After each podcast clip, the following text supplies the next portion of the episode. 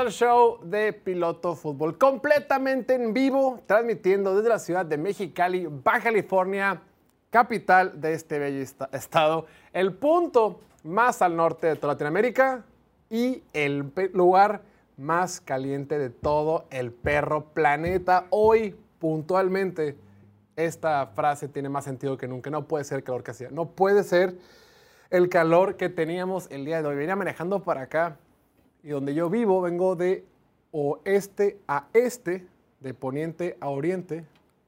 No, no de, de oriente a poniente. El punto es que el sol me daba la cara y es demasiada la luz que había en la calle y luego se refleja con el asfalto. Horrible, demasiado calor.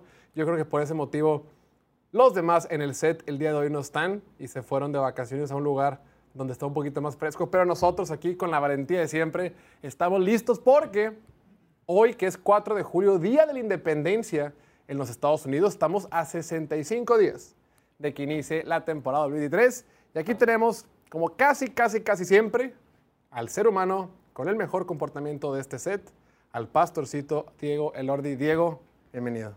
Un gusto, Jorge. Oye, hasta te pusieron otra luz ahorita que parece que estás en un sauna. Estás más amarillo. ¿Sauna? Como en un sauna. Pues sí, sí, ya, pues es esta, ¿no? Sí, está más amarillo. Sí, aquí en la pantalla se nota más. Ahorita, ahorita la, corregimos, no pasa nada. ¿Qué tal el calorcito, Diego? Ay, no, ya se siente machino. Ahorita fuimos a poner gasolina y en lo que bajas la ventana entra el calor así como horno, horrible. Y lo dejas el carro afuera y cuando te subes no puedes ni agarrar el volante. Está, está impresionante, neta. Lo que más a mí me frustra es prender el aire acondicionado y sentir el calor en la cara, así como, si como si te soplara el diablo justo en la jeta. Pero bueno, es lo que hay. Aquí es donde decidimos vivir y ni modo. Ni papermate. El día de hoy, Oliver me dice ayer en la tarde, oye, Jorge, mañana puedo ir al programa porque me voy a Rosarito. Rosarito es una playa que está como a dos horas y media de aquí. Obviamente con un clima mucho más fresco. Está cerca de la ciudad de Tijuana. Entonces, allá está, mientras nosotros nos derretimos aquí. Y el buen Gustavo tuvo una situación, pero nos acompañará el próximo jueves. Y Martín, pues viene los jueves. También Emilia. Muy bien. Pues bueno, con todo y que la temporada está aún a más de dos meses por empezar, siguen habiendo noticias, siguen habiendo chismes y el que más llamó la atención esta semana que, que viene a arrancar, esa semana cuando estamos a 11 semanas, a 9 semanas de que arranque la NFL, fue lo del Super Bowl 57. Resulta ser que ese partido donde el equipo de Kansas City le ganó en los últimos minutos a las Águilas de Filadelfia tuvo mucha controversia, mucha polémica por la situación del pasto. Muchos jugadores de ambos equipos estuvieron quejando de que la superficie no era cómoda, que se estuvieron patinando. Y dice el, dice el reporte, el informe, la NFL culpó en privado a los jugadores de Eagles y Chiefs por todos los delices en el Super Bowl. Esto según el analista Mike Florio. Una fuente le dijo a Florio que la liga les comunicó a los propietarios que la razón por la que ocurrieron todos los resbalones fue porque los jugadores estaban usando el calzado equivocado. Los jugadores de los Eagles en realidad cambiaron sus zapatos durante el juego, por lo que esto parece una mala excusa en la NFL. El, end defensivo de los Eagles, Brandon Graham, dijo recientemente que los Chiefs fueron bendecidos por las condiciones del campo. Y aquí vemos en pantalla cómo se, cómo se resbala Isaiah Pacheco cuando anotó, cómo se resbaló el pateador de Filadelfia kickoff, cómo estuvieron resbalando todos los jugadores. Y esta situación llamó mucha atención porque la cantidad de dinero que invierte la NFL para que el pasto funcione de forma correcta es ridícula y sobre todo en el Super Bowl, para que el gran día el pasto no esté en mejores condiciones, pues deja mucho que desear. Ahora, es cierto que el pasto es resbaloso para ambos equipos, pero al parecer le hizo más daño a la, defensiva, a la defensiva de Filadelfia por su estilo de juego. Dice por ahí, hablando de Filadelfia, el ex safety de los Eagles, CJ Garner Johnson, dice que probó tres tipos diferentes de zapatos en el Super Bowl, pero no importó. Es extraño que la NFL culpe a los jugadores. O sea, eso de que fue culpa de los jugadores no es cierto. O sea, sí, sí es verdad que el, que el pasto estaba en situaciones adversas, poco ideales. Y esta semana la NFL dijo, ah, ah, la culpa fue de los jugadores, no de nosotros. Pues sí, yo creo que la NFL tiene que buscar maneras de, eh, de decir que no fue su culpa. Mi Diego, ¿cómo lo viste? Pues claramente nomás se están lavando las manos, le están echando la culpa a los trabajadores, ¿no? Los jugadores. Pero sí, o sea, lo, viste todo el, juego, todo el juego, sobre todo en la segunda mitad, después del show de medio tiempo, como que yo vi como, como agua o algo, no, no sé, no sé, creo que fui el único que lo vio, pero de verdad vi así como agua en el show de medio tiempo. Y después en la segunda mitad se notó machín, o sea, los, los defensivos de Filadelfia en jugadas que estaban tratando de capturar a Mahomes en una pierna, pues intentaban dar la vuelta y se resbalaban, se caían. O sea, por lo general, toda la temporada pues, fueron el equipo que más sacks ha hecho casi en la historia. Se quedaron a dos sacks de romper el récord. Así es. Entonces, que no hayan logrado un solo sack en el Super Bowl, pues sí, algo tuvo que ver el campo. Y no fueron ellos, o sea, fue, fue a los dos equipos, no fueron los taquetes. Claro. el campo. Y luego están pasando el documental ese, o el comercial, no me acuerdo qué era, del, del Sodfather. Platícanos, ¿qué es el Sodfather? Es un tipo que lleva como 100 años encargándose del campo del Super Bowl.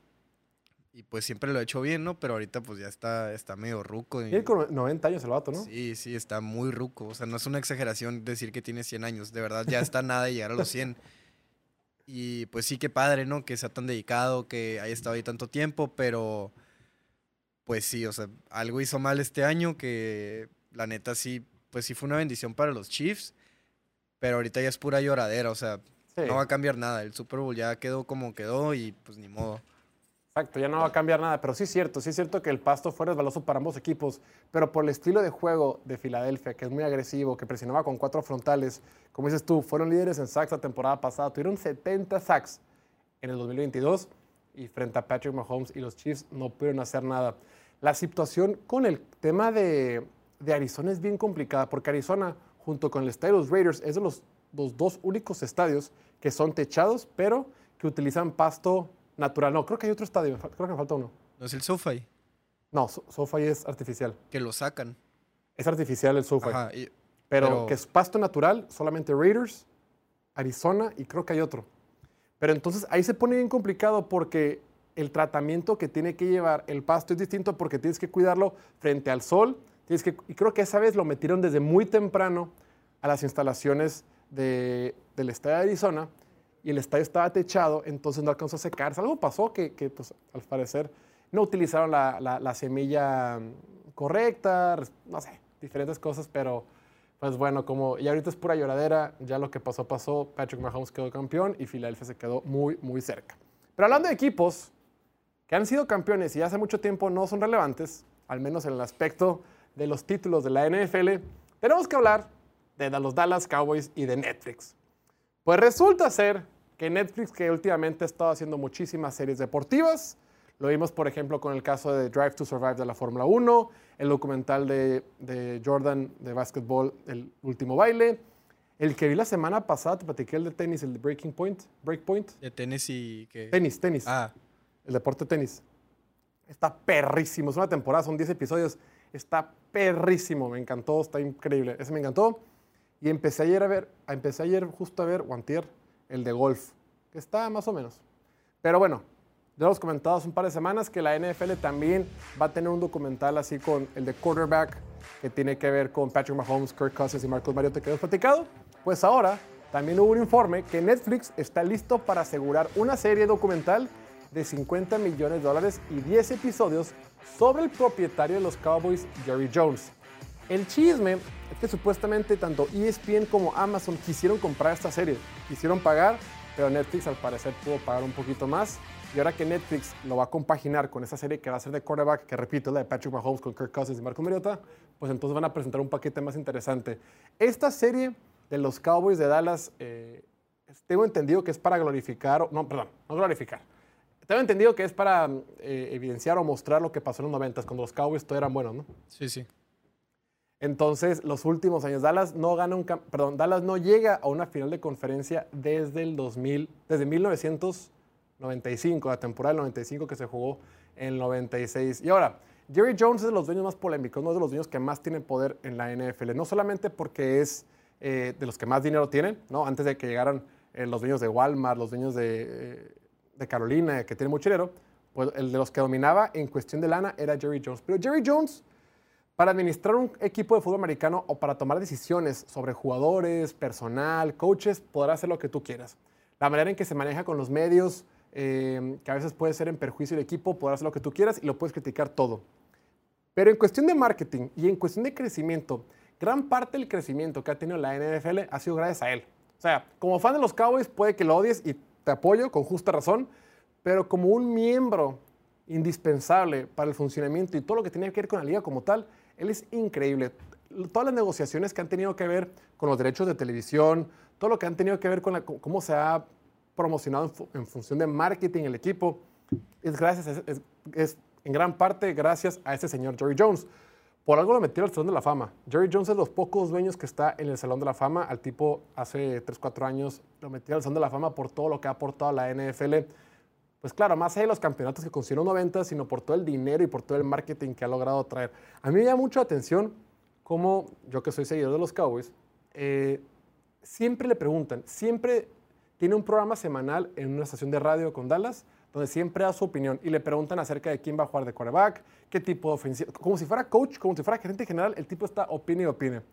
Y él es tan inteligente, puede ser un viejito, puede ser lo que sea, pero sabe qué palabras decir, sabe qué comentar que, él entiende que eventualmente van a ser titulares en, en podcasts, que van a ser titulares en, periódicos, que van a ser titulares en revistas, ¿no? Siempre la controversia de Zeke, él está muy metido. En la controversia de Tony Romo y Dak Prescott, en su momento estuvo muy metido. Cualquier, en las cosas que pasan con Mike McCarthy, siempre sabe qué frases decir, que van a tener viralidad, y esa viralidad puede ser en perjuicio del equipo, pero a la vez es más publicidad y mayor exposición para, para la NFL, ¿no?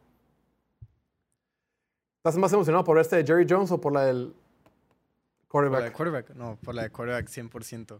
Está muy bueno, güey. Pues no lo dudo, ha de tener bastante audiencia, ¿no? Que los Cowboys, siendo el equipo con más fans en México, uno de los que tienen más fans en Estados Unidos también y en el mundo, por lo mismo que todo lo que ha aportado Jerry Jones, el marketing y todo eso, la imagen del equipo. Pues literal le dicen America's Team, ¿no? El, equipo de Estados Unidos. De América, pero para ellos América es Estados Unidos nomás, ¿no? Pero sí, o sea, va a estar interesante ver cómo... ¿A ti te tocó ver esos Super Bowls? ¿O que no, güey. Fíjate que hoy me mandó un tío que le mando un saludo que siempre me pregunta cosas de americano. Eh, y me puso, era un post, no me acuerdo qué cosa, que decía las mejores defensivas que nadie en la historia, ¿no? Eh, los Bears de los 80s y demás. Me salió, eh, me puso la, creo que la defensiva de Cowboys el 92. Y y me dijo, era buena la defensiva de Cowboys. Y en ese momento le dije, güey, no, no lo veo, güey. Yo, a mí la neta no me gusta mucho ver partidos viejitos, güey. No, pues... Yo no soy tan fan, la neta. Nunca me he sentado a ver un partido así viejito. He visto highlights y así, pero nada que ver con lo de ahorita. Además, fuera de cómo se ve, o sea, las cámaras bien zarras y todo eso da, da, O sea, con los highlights estoy bien. A mí, a, mí, a mí, la neta, en temas de historia de la NFL, yo soy, no soy tan fan. O sea, no, no, como dices tú, me desespera ver las sombras todas feas, me desespera ver cómo se ve, no tan... A mí me gusta ver como que la NFL a partir del, 2005, 2004. Y los highlights como que están en cámara lenta, ¿no? Siempre, siempre. Y por lo general es con, la, con el viejo formato de televisión que era un cuadro. Cuadro, sí. Y justo hoy, hoy publicamos una historia, que ahorita a ver si podemos publicarla ahorita en pantalla, de los equipos más populares en México. En primer lugar, este ranking eh, lo hizo Forbes no, lo hizo de acuerdo con Business Insider México. Y sí, justamente, justo ponía a Dallas como el equipo más popular de México. Pues va, a estar interesante, ¿no? Ganaron tres campeonatos en cuatro años, que pues es histórico eso obviamente, y no nos tocó vivirlo, entonces mínimo verlo en pantalla, ¿no? Sí, ahora, gran parte por la cual los Cowboys tienen tantos fans era porque al principio, cuando la NFL recién llegó a México, como sea que haya llegado con 70, lo que sea, era lo único que ponían, solo ponían partido de los Cowboys. Mira, aquí ya la producción nos hace el favor de poner la, pantalla, la foto en pantalla. Dice, equipos con mayor afición en México de acuerdo con Business Insider. Número uno, o sea, 13% de los fans de la NFL en México le dan a los Cowboys. Segundo lugar, San Francisco con 12%. Tercer lugar, Pittsburgh con 9%. Cuarto lugar, los Patriotas con 8%. Y quinto lugar, los Green Bay Packers con 7%. Llama la atención que Dallas ni siquiera se mete en un campeonato de conferencia en casi 20, casi 30 años y siga con tanta afición en Dallas, en México. La magia de Jerry Jones. Gran parte tiene eh, él, bueno, no es cierto, iba a decir que él fue el de las porristas, pero no, las porristas fue el dueño anterior. Pero bueno, vamos a ir un pequeño break y al regreso vamos a contestar un par de preguntas que surgieron en la semana. No nos tardamos, regresamos en un par de minutitos. Venga. Estos son los cinco dueños más ricos de toda la NFL. Ranking actualizado 2003. El puesto número 5, Jerry Jones de los Vaqueros de Dallas. Además de ser dueño de un equipo tan prestigioso en la NFL, también tiene su propia empresa petrolera y de bienes raíces en Dallas, teniendo un valor de 13 mil millones de dólares. El número 4, la familia Hunt, los dueños del equipo de Kansas City. Los Hunt son una de las familias más ricas en todo Estados Unidos. Tienen una empresa de petróleo, bienes raíces, son dueños del Dallas FC y de una parte de los Chicago Bulls. Tienen un valor de 15 mil millones de dólares. El número 3, David Tepper de las Panteras de Carolina. Es un gran inversionista financiero que vale alrededor de 18 mil millones de dólares. El número 2, Jody Allen, dueños del equipo de Seattle. Jody Allen es hermana de Paul Allen, quien fue cofundador de Microsoft junto con Bill Gates. La familia Allen también es dueña de los Portland Trail Blazers y de una parte los Seattle Sounders.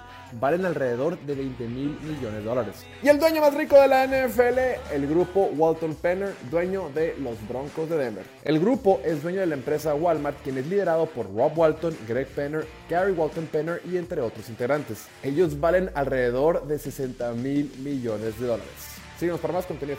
Estos son los cinco quarterbacks más malos que han ganado un Super Bowl en la NFL. En el quinto puesto está Brad Johnson de Tampa Bay, un quarterback promedio para un equipo con una gran defensiva de los Bucks en 2002. Tuvo una temporada de Pro Bowl ese año y después de esa temporada fue muy inconsistente y no volvió a lograr nada. En el cuarto puesto está Jeff Hostetler, si es que así se pronuncia, de los Giants de Nueva York. Siempre fue el suplente de Phil Sims. En los últimos partidos de la temporada de 1990, Sims se rompió el pie y tuvieron que recurrir a Hostetler. Ganó el Super Bowl después de que los Bills fallaron un gol de campo y así se coronó el equipo de Nueva York. En el tercer lugar está Jim Plunkett de los Raiders. Dos veces campeón de Super Bowl y MVP del Super Bowl. Fue totalmente respaldado por una dominante defensiva en ambos partidos de Super Bowl. Nunca fue bueno, terminó su carrera con 164 touchdowns y 198 intercepciones. En segundo lugar, Doug Williams de Washington. No fue titular en la temporada en la que ganó el Super Bowl. De hecho, la temporada regular solo inició en dos partidos y ambos los perdió. En los playoffs se convirtió en titular y ganó el Super Bowl, siendo nombrado el jugador más valioso del partido.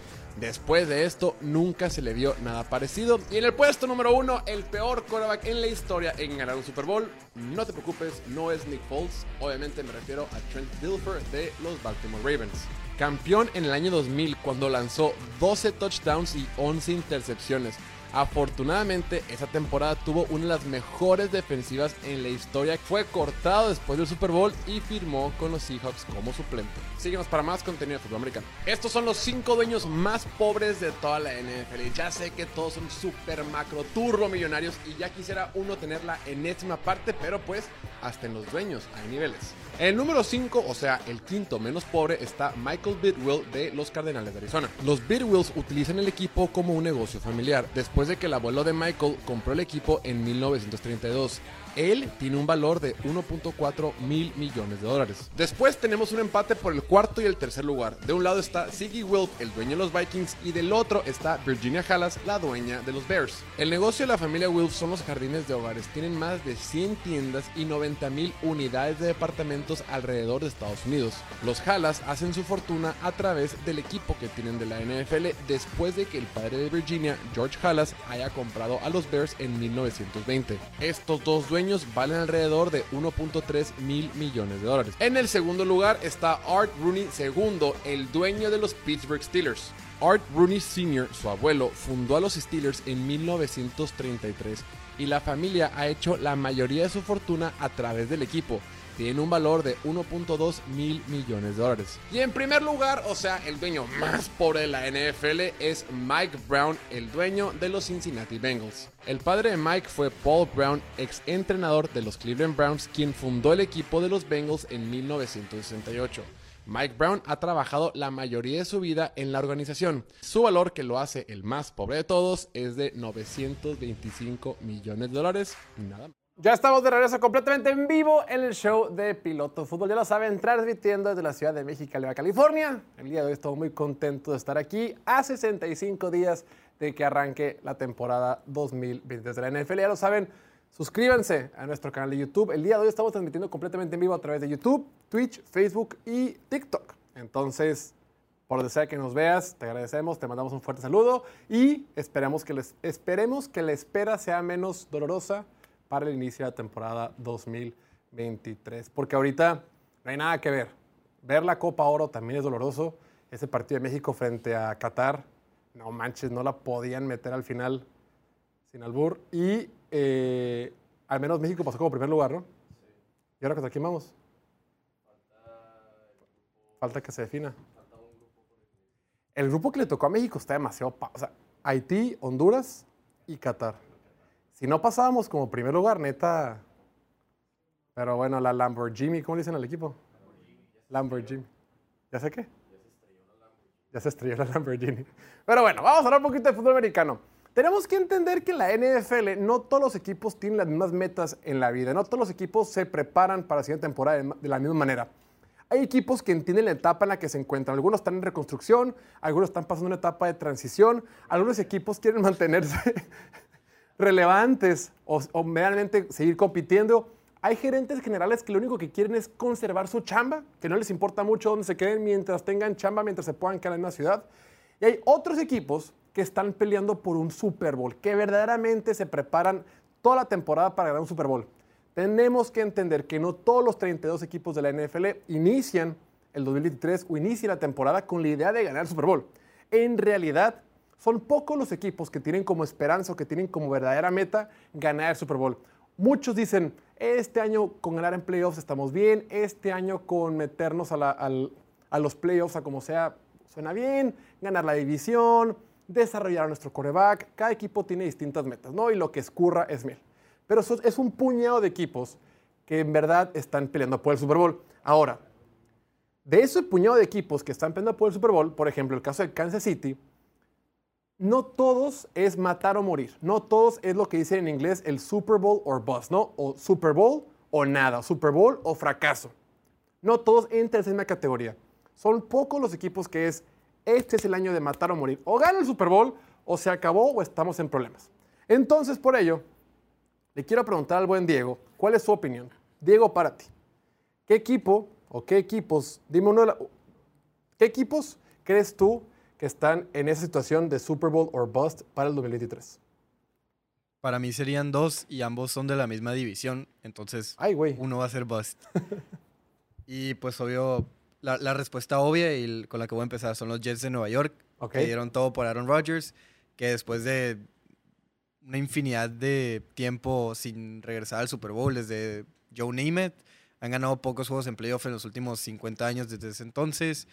Creo que el, mayor éxito que han tenido fue Mark Sanchez ¿no? en 2010, que llegaron hasta el campeonato de conferencia. Y fuera de eso, pues Brady ha sido el dueño de la división. Ahorita ya por fin se fue. Y Josh Allen ahora es el dueño de la división. Entonces, pues tienes, tienes, que, tienes que irte con todo este año y por eso fueron por Aaron Rodgers. Y Rodgers todavía está en una etapa buena de su carrera. Creo que lo que pasó el año pasado ni siquiera fue una mala temporada, solo fue una mala temporada para el estándar de Aaron Rodgers. Es lo que siempre dice, ¿no? De que una temporada mala mía es una temporada de sueño. Es tu sueño, o sea, si venía de dos MVPs y o si no ganaba un tercer MVP, pues iba a ser un año de bajón y tuvo un año de bajón porque le quitaron a su receptor, porque por mil cosas, ¿no? No conectaba con los jóvenes y así, pues. Y ahora llega un equipo de Jets que tiene una super defensiva, la verdad, una defensiva top 5, si no es que top 3, me atrevo a decirlo. Ay, güey. Tienen piezas jóvenes, tienen novatos que, bueno, jugadores de que ahora son de segundo año, que pueden ser los mejores en su posición, como Sauce Gardner, eh, Garrett Wilson y Bruce Hall, el corredor, que a la gente se le olvida lo explosivo que fue la temporada pasada. Y ahora con Rodgers, pues no, nada te garantiza que vaya a regresar la, siguiente temporada. O sea, ahorita su contrato y el, intercambio fue que tiene que jugar 65% de las... ¿No fue 75? 75. ¿Sí, no? Yo fue 65. Ah, pero bueno, aún así, o sea, tiene que jugar la temporada, ¿no? O sea, hasta con eso se le están jugando. ¿Qué pasa si, si damos todo y ni siquiera juega esta temporada? Entonces la próxima temporada es todavía más... El intercambio fue una segunda ronda que se convierte en primera ronda. Fue, fue una, una, primera ronda y una segunda y tercera, no sé qué. Y una segunda que se convierte en primera si juega el 65% de No, pero la primera ronda solo fue el intercambio de este año. O sea, por eso. cambiar lugares sí, sí, sí. en el draft este año. Ajá, y además fue... Probablemente vaya a ser una primera el próximo año. O sea, yo creo que va a jugar el 65%, ¿no? Al menos que se lesione o, o nada, ¿no? No creo que se retire a media temporada, tampoco está tan loco. No. ¿O sí? El, no, no, no el retiro, pero sí se puede retirar después de la temporada completa, güey. O sea, Sí, sí, sí, es lo que, es lo que, Es lo que está muy raro estamos diciendo, o sea, por eso decimos Super Bowl or bust. Porque si no lo ganas esta temporada, o mínimo llegar al Super Bowl o al campeonato de conferencia, o sea, llegar así muy, muy Claro. lejos, pues es bust. claro, porque ya perdiste una primera, bueno, una mini pequeña ronda en 2023 y pierdes una segunda, una primera ronda en 2024 y todo para que este y tipo te de quedas sin coreback. O sea, todo el talento que acabo de mencionar no sirve de nada si no tienes coreback. Vimos lo que pasó esta temporada con Zach Wilson y Mike White y ¿quién más metieron ahí? A Joe Flaco. O Joe sea, Flacco. no te puedes quedar ahí. ¿Te acuerdas del partido que le ganó Joe Flaco a los Browns como en semana 3? Semana... Estuvo bien emocionante. paso de lanza, ¿no? Sí, sí. ¿Cómo estuvo una, una- la estadística? que- Iban, tuvieron que conectar un onside kick al final. Ajá. Estuvo, estuvo algo bien. Para mí, para mí el equipo que más tiene que ganar un Super Bowl este año, y, y no es porque sean malos, sino porque la afición está desesperada. Decíamos de que Dallas no gana desde hace 30 años, pues también los 49 de San Francisco, que es una- un equipo que tiene muchísima afición aquí en México, lo veíamos en la, en la gráfica de hace, hace un par de minutos, también en Estados Unidos, ¿no? San Francisco ha pasado al campeonato de conferencia en tres de los últimos cuatro años. Hace cuatro años pierde el Super Bowl frente a Patrick Mahomes, frente a Kansas City, ese partido que fue en Miami, de una manera trágica. Yo creo que muchos fans de San Francisco se quedaron eh, muy frustrados por ciertos castigos que no le marcaron a Nick Bosa, por cómo Jimmy Garoppolo se, se derrumbó al final del, del- partido, por cómo iban arriba en el marcador y les dieron la vuelta, ¿no? Después, el año pasado, eh, bueno, la temporada 2021, cuando pierden frente a los Rams, esa intercepción que no fue, que, que debió haber tenido Jacquiski Turtle Safety en el último cuarto, con el cual probablemente hubieran ganado el partido, que se le cae las manos, después sale de control y pierden. Y el año pasado, donde todas las cosas que a pesar de que se habían tropezado con lesiones, a pesar de que habían perdido a Trey Lance, habían perdido a Jimmy Garoppolo, llega Brock Purdy y con una temporada mágica, milagrosa, llena de, inspiración, se mete en la final de conferencia y cuando están peleando frente al equipo de Filadelfia de visita, el tipo se lastima, se lastima el banca y todo vale madre. Yo recuerdo muy bien a mediados de la temporada 2021, cuando Kyle Shanahan traía un récord como de 3 ganados y 5 perdidos, antes de que le dieran la vuelta, ¿no? Andarme doliendo a madre, de repente empecé a leer artículos de que es momento de que corran a Shanahan, es momento de que Shanahan salga, es el fin para Kyle Shanahan, porque Shanahan en el 2021, con todo y que ya había llegado al Super Bowl en el 2019, o lo que sea, 2019, no tenía un récord tan ganador, creo que tenía una marca como de 44 ganados y 42 perdidos. O sea, prácticamente ganaba y perdía la misma cantidad de partidos. No recuerdo bien el dato. Entonces, mucha gente se desesperaba con él. O sea, la afición de San Francisco es tan exigente que no estaban felices con Kyle Shanahan. Kyle Shanahan cae a bocas, llega a dos campeones de conferencia, pero se han quedado muy cerca. Repito, un equipo de, de- de- de- esta grandeza, esta envergadura, esta jerarquía como los 49ers, les urge ganar. La última vez que ganaron un Super Bowl fue la temporada del 94. O sea, sí han estado cerca, sí han estado peleando. Por poco ganan el, Sup- el Super Bowl en la temporada del 2012 frente a los Baltimore Ravens. Ese partido donde se va la luz. Esas temporadas que llegaron a playoff con Colin Kaepernick que fueron muy emocionantes. Se han quedado cerca.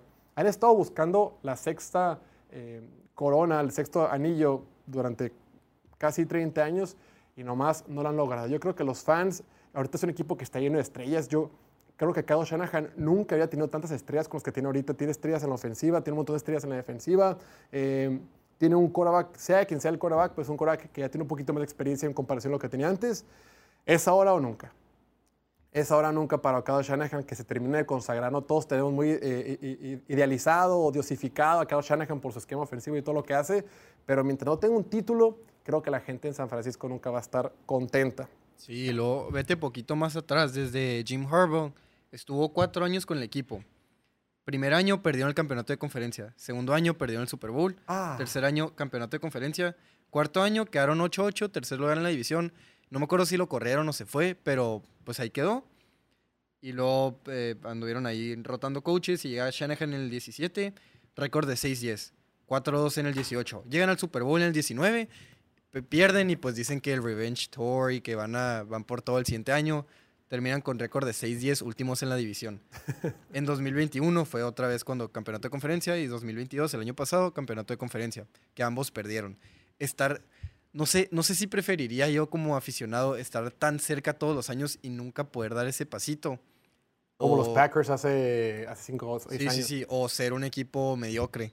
Pero ¿sabes qué? Y ahorita para los Niners, con la, con la conferencia tan pitera que está la nacional, No o hay sea, no- excusa. que nomás está Filadelfia y ahí medio Dallas, lo que tú quieras. mm, Es ahora, güey. Es ahora o nunca, porque después eh, le va a tener que. Bueno, a Nick Bosa también le pagan, ¿no? Ya le, le van a pagar. No estoy seguro. Ya no le pagan. Tienes que pagar a Nick Bosa, tienes que pagar a, a Divo Samuel, ya le pagaste, le va a tener que pagar a Brandon Ayuk, a McCaffrey. O sea, se te van a empezar a acumular los contratos. Unos ya están pagados, otros están por pagarse, lo entiendo, pero se van a empezar a acumular. Sí, por lo mismo ahorita tengo algo que comentar en el siguiente tema. Pero antes de eso voy a agregar que otro equipo que Super Bowl or Bust son los Bills de Buffalo.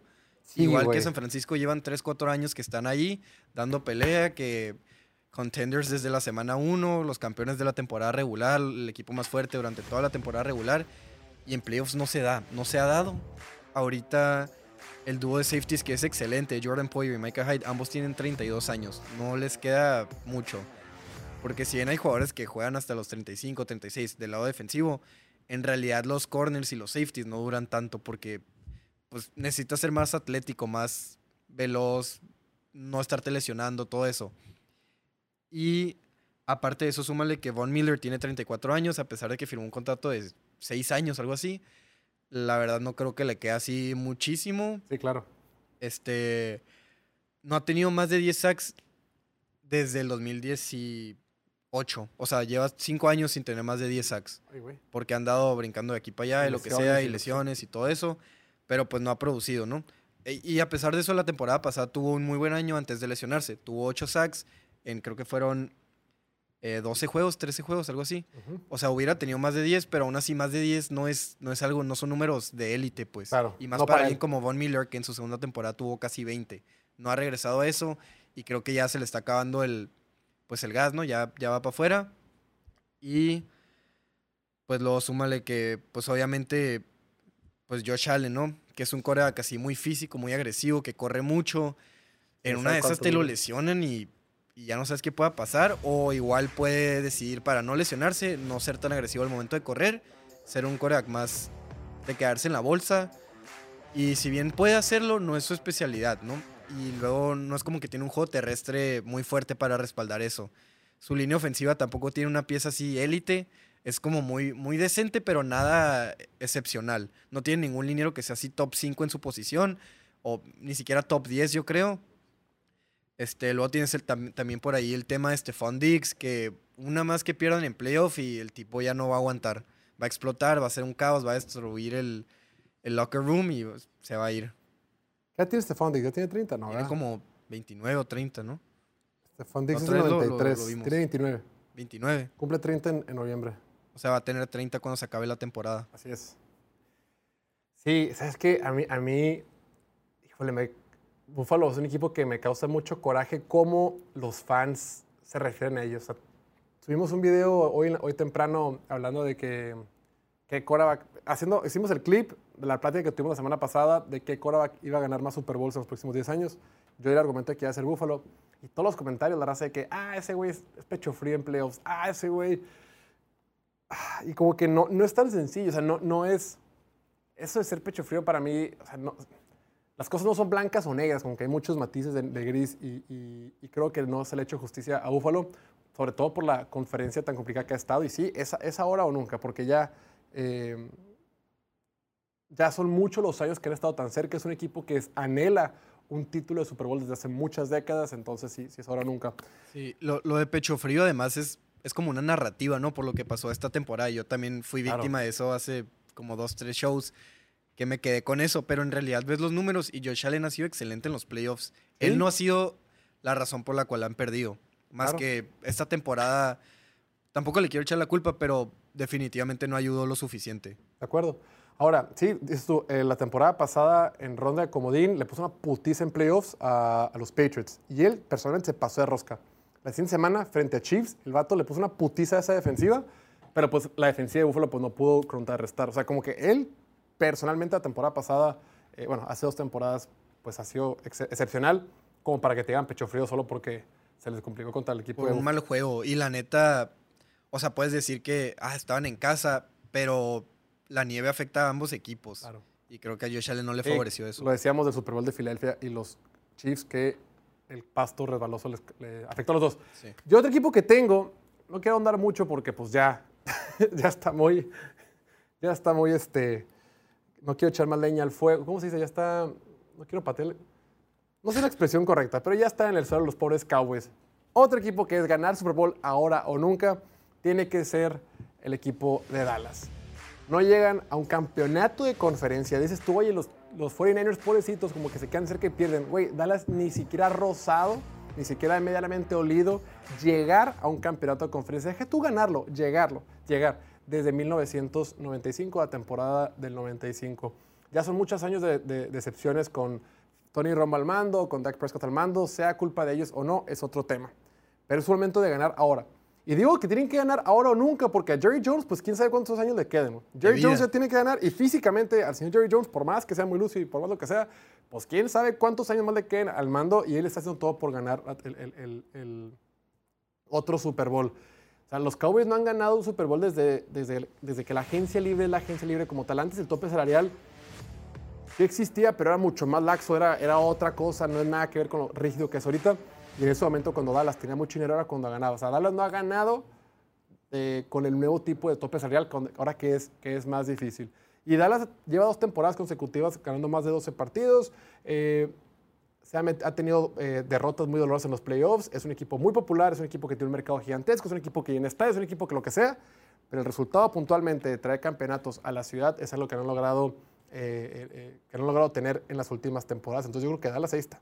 Es que en realidad nomás le tienen que ganar a San Francisco. Es el único al que no le han podido ganar. A Filadelfia le, han ganado en temporada regular y es equipo divisional, o sea, tienen con qué, pero San Francisco es, el verdadero Super Bowl. O sea, yo también los quería meter así medio forzado, porque no creo que sea un equipo que es Super Bowl o bust, pero es ganarle a San Francisco o bust. Eso 100%.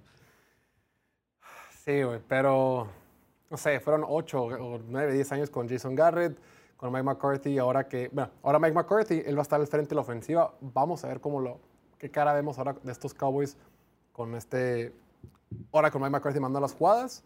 A ver qué sucede. Vamos a hacer un pequeño break porque tenemos muchos temas más que tocar y ya regresamos en dos minutitos. Venga. Los Delfines de Miami tienen la ventaja de local más peculiar de toda la NFL. Escucha esto. En 2015, el dueño de los Dolphins quería que Miami fuera la sede del Super Bowl, pero su estadio en ese entonces era increíblemente viejo y se estaba deshaciendo. Entonces decidió invertir 500 millones de dólares en renovaciones y tan solo tres años después recibieron el Super Bowl 54. Pero fuera de su sueño de tener el Super Bowl, los delfines le instruyeron a los arquitectos que hicieran las renovaciones de tal forma que su banca esté cubierta en sombra, mientras que la del equipo visitante esté bajo el sol. Esto ha provocado que sus oponentes se vean obligados a descansar en temperaturas de hasta 50 grados, mientras que los Dolphins disfrutan de temperaturas hasta 20 grados inferiores. Pero eso no es lo único que hacen para incrementar su ventaja en casa. Aparte, en lugar de utilizar su uniforme oscuro en casa, ellos usan jerseys blancas para que su oponente se vea forzado a usar jerseys oscuros y de color para así absorber más calor. Y la estrategia les ha funcionado. Los delfines han ganado el 63% de sus juegos en casa desde el 2016, mientras que tan solo han ganado 35% como visitantes. Y nos paramos con de fútbol americano. ¿Crees que volvamos a ver a Deshaun Watson, ese Deshaun Watson que lanzó para más de 4.000 yardas en 2020 con los Tejanos de Houston, ahora con Cleveland? ¿O crees que después de los seis partidos que jugó en 2022, este tipo no tiene remedio? Digo que nada, no nomás fueron más de 4.000 yardas, fueron casi 5.000. Y sin DeAndre Hopkins, en un equipo malísimo que quedó 4-12 a pesar de la mejor temporada de Sean Watson, donde tuvo más yardas por aire, más touchdowns y menos intercepciones en su carrera sin DeAndre Hopkins otra vez, ¿no? La neta, pues siempre decimos que los equipos inflan de más a sus jugadores y que con los videos y que, los reportes del training camp que va muy bien y así. Pero los videos que he visto de, de Sean Watson las últimas semanas, para mí está de regreso. Son pases precisos, con velocidad, con poder, pases largos, está conectando con Elijah Moore, con Amari Cooper. Y además tienen a Nick Chow, uno de los mejores corredores en la NFL. Es el mejor roster de su carrera sin pedos si este draft hubiera sido elegible, lo hubieran tomado antes que Bryce Young. O sea, no, no hay duda. Y, ah, sí, sí, todos los, y todos los eh, scouts y administrativos de la NFL dirían lo mismo. Mucha gente lo llama el Kyler Murray, Kyler Murray alto, ¿no? Por esa movilidad que tiene el tipo súper elusivo, súper rápido, eh, la manera en que genera jugadas después de eh, bajo presión, lo que sea. Váyanse a YouTube o su plataforma preferida y busquen Caleb Williams Highlights, güey. Una locura, no se acaban, güey. Yo para del programa dije, voy a ver uno cortito. No hay videos de 4 minutos. No hay. Porque sus, sus highlights son de 12, 14, no van a encontrar. Pero es una locura. Mucha gente, más bien, gran parte de este, de este apetito que existe por quarterbacks como Caleb Williams es que existe Patrick Mahomes. Cuando Patrick Mahomes llegó a la liga, no había quarterbacks en la NFL que fueran como Patrick Mahomes. O sea, este molde de quarterback como un poquito más improvisado, que puede tirar de diferentes ángulos, que puede tirar brincando, parado, de como sea, no existía. Entonces los scouts tenían un poquito de miedo en draftear a Mahomes y por eso no fue el primero tomado. Por eso lo tomaron hasta el número 10. Entonces, ahora que ya todos sabemos lo, padrísimo que puede ser tener un quarterback como, como Patrick Mahomes, es por ello que Caleb Williams se vuelve tan interesante. Vayan a ver sus videos y vayan cómo el tipo puede lanzar desde cualquier lado, corriendo para la izquierda, corriendo para la derecha, desde abajo, brincando. Eh, y además, lo más interesante de todo es que cuando está en la bolsa de protección, cuando está plantado, también es una maravilla. Ya estamos de regreso completamente en vivo en el show de Piloto Fútbol. Lo saben, estamos también transmitiendo a través de YouTube, Facebook, Twitch y TikTok. No olviden suscribirse y seguirnos en todas las plataformas para tener todo el contenido que hacemos para ustedes. Llegaron un par de preguntas de la semana pasada, pero la neta, no alcancé a poner las personas que, le hicieron, las preguntas, solo, solo trajimos sus preguntas. Pero bueno, vamos, se me borró, se borró en Instagram, yo no pude meterlo y a veces falla la logística. El punto es, esta pregunta que llegó bastante ya mucha atención, la vamos a poner ahora en pantalla. Vimos cómo en el 2021 los Rams ganaron el Super Bowl en casa. Vimos cómo vencieron a Cincinnati en, el Super Bowl, San Francisco en la final de conferencia, a Tampa Bay y a Arizona en la primera ronda de los playoffs. Esta mentalidad o este esquema o este modelo que tienen los Rams de decir al diablo con los picks, vamos a intercambiar nuestros picks del draft por jugadores de alto valor, como lo hicieron con Jalen Ramsey en su momento, que intercambiaron dos primeras rondas por él, cuando fueron por Matthew Stafford, cuando intercambiaron una primera ronda y una bola de cosas por él, cuando fueron por Von Miller, ¿no? O sea, esta mentalidad de decir a la fregada con los picks, vamos a ir por jugadores talentosos en lugar de tirar dados o tirar dardos o tirar lo que sea para intentar pegarle a un prospecto en el draft. Y no solo eso, sino gastar dinero suficiente. Porque recordemos, por ejemplo, el caso puntual,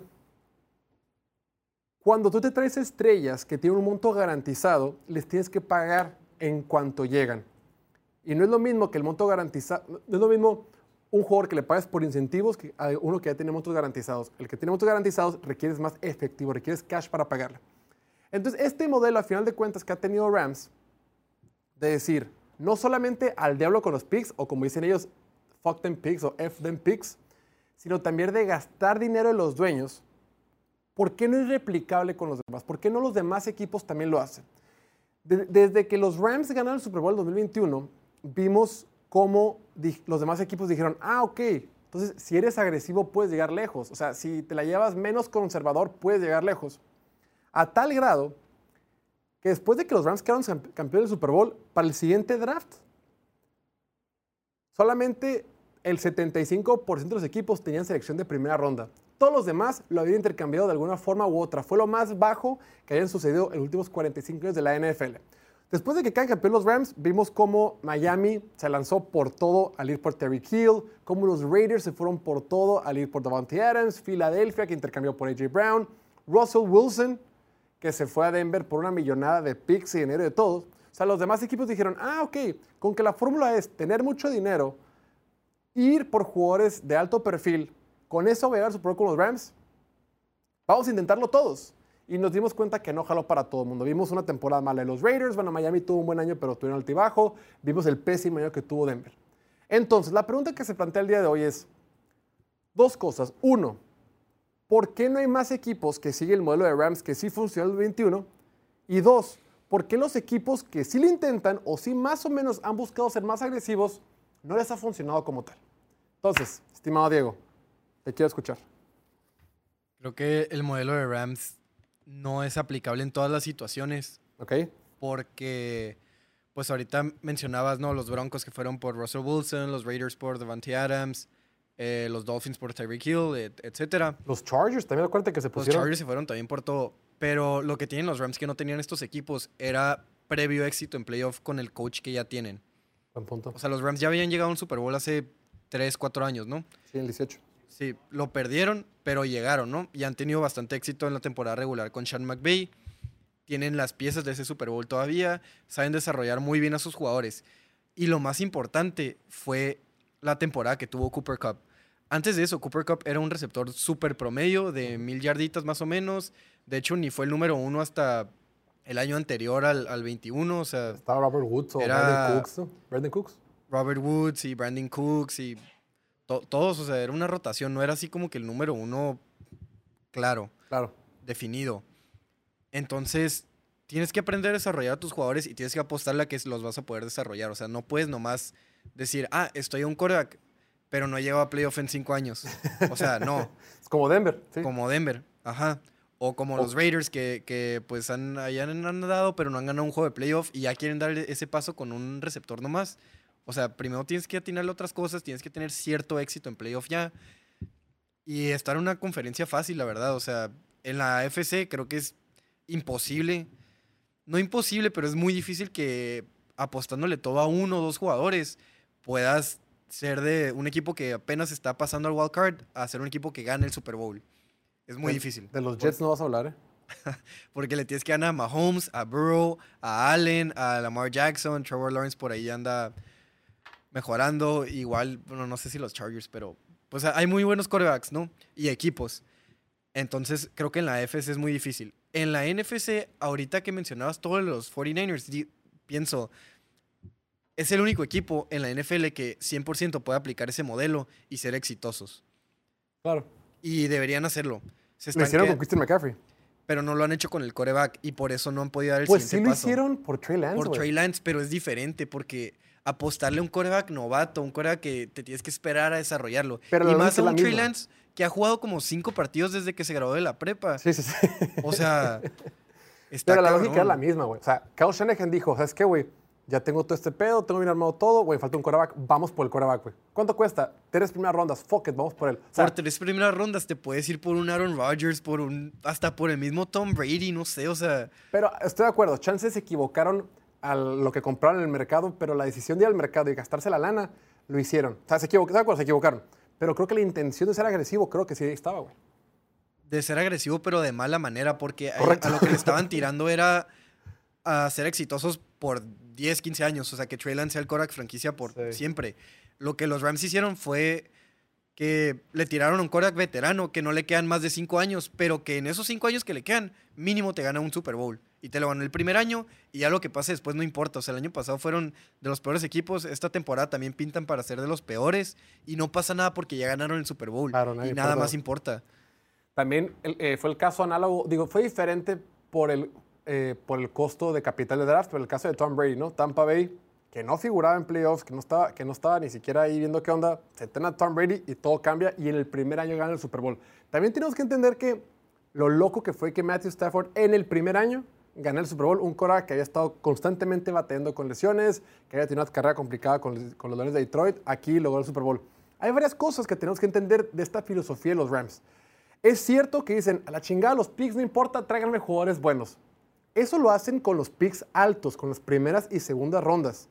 Del de 2016, los Rams es el doceavo equipo que más picks han tenido de toda la NFL, más, picks de draft.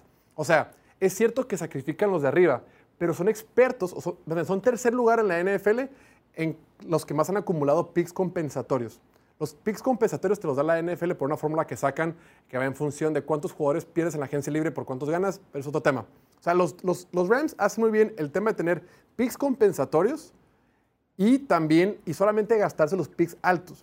Y estos picks que tienen, repito, son el doceavo equipo que más draft picks han tenido desde el 2016, les pegan, o sea, usan esos picks y latinan. Son jugadores que tienen un, un- un rol secundario, que tienen un rol, pues no, no, de, no de estrella, pero que son necesarios. O sea, tu equipo no lo puedes llenar de estrellas porque por el tope salarial no se puede. Requieres jugadores de medio nivel que hagan su chamba siempre y que puedan funcionar.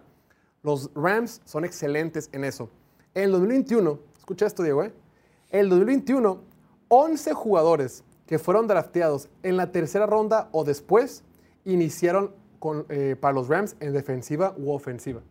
11 jugadores, a medio equipo fueron puras elecciones de draft de la tercera ronda o después. O sea, drafts baratos, drafts chafitos. O sea, eso decide que a los Rams no le importan los picks ni madre. Le importan los picks, perdón, no quieren gastarse una primera ronda en un jugador que no está comprobado y prefieren irse por un jugador que ya esté garantizado y ya esté bien cuajado en la NFL.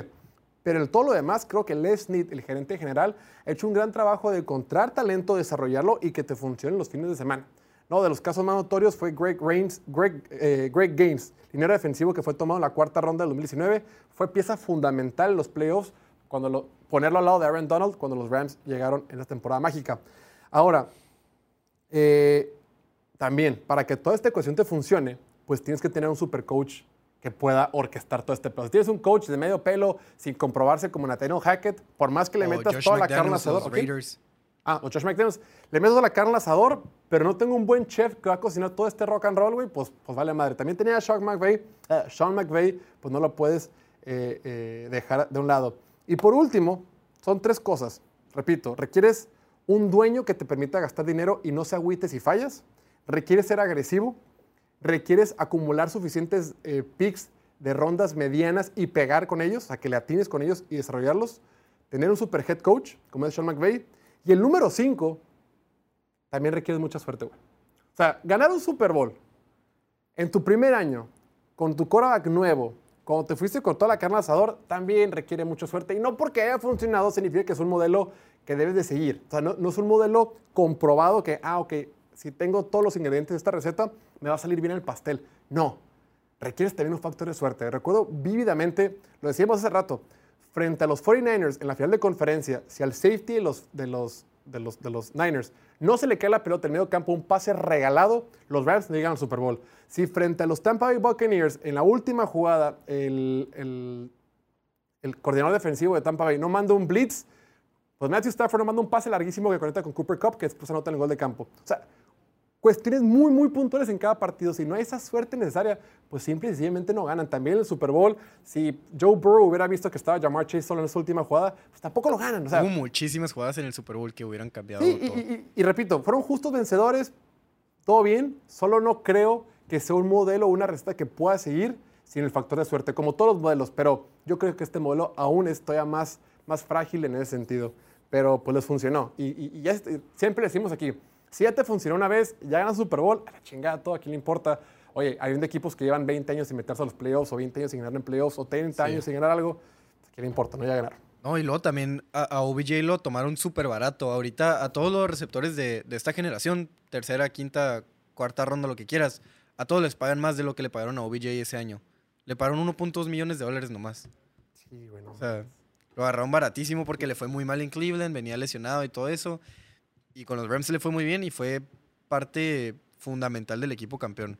Oye, y creo que la mitad de su nada la metió en Bitcoin, ¿no? Sí, o en cripto, algo eso, ¿no? Como que lo perdió todo, pero X. Y luego también Cooper Cup, que fue eh, receptor de tercera ronda. Antes de eso nomás tenía una temporada de mil yardas y luego de la nada casi dos mil, casi 150 recepciones. O sea, fue, fue una mamada eso. O sea, eso es casi imposible que, vuelva a pasar. O sea, en un receptor así, que no sé, de primera ronda, que de la nada tenga un año de casi 2.000 yardas. Fue, pues sí. Fue impresionante. Pues ahorita, mira. Eh, Stefan Dix, ¿qué, ronda fue? A ver, de los Cuarto, quinta, ¿no? Sí, va. Ah, fue quinta ronda. Estoy pensando, o sea, los, los corners, los ah, receptores estrella. Justin Jefferson, primera ronda. Jamar Chase, primera ronda. T. Higgins, prácticamente primera ronda. CeeDee Lamb, primera ronda. AJ Brown, segunda ronda. Eh, Adams, segunda ronda. Tyreek Hill fue ronda tardía, pero fue porque tuvo pedos ahí de conducta. Sí, es difícil encontrar un receptor en la tercera ronda como... como y que explote el año que necesitas que explote, o sea... De acuerdo. Bueno, y hablando de otros temas, otra pregunta que nos llegó un montón, y aquí tampoco vamos a poner quién la mandó, porque neta la mandaron muchísimas personas, y realmente les agradecemos que lo hagan porque pues, son parte del programa y, el hecho de que se interesen por lo que hacemos nos da muchísimo gusto y se lo agradecemos infinitamente. La pregunta que hace mucha gente, que yo también tengo dudas, en general, dicen, ¿por qué no tenemos más mexicanos en la NFL? ¿Por qué no llegan más paisanos, paisanos a la NFL? Platicábamos antes de empezar a grabar. eh, que es difícil seguir la huella a cuántos jugadores han jugado en la NFL que sean mexicanos, porque muchos de los, hay muchos jugadores que tienen ascendencia mexicana o que tienen abuelos mexicanos, que tienen papás mexicanos que juegan en la NFL, pero no, no hemos tenido muchos casos de jugadores que nacieron, crecieron, se hayan desarrollado en México y lleguen a la NFL.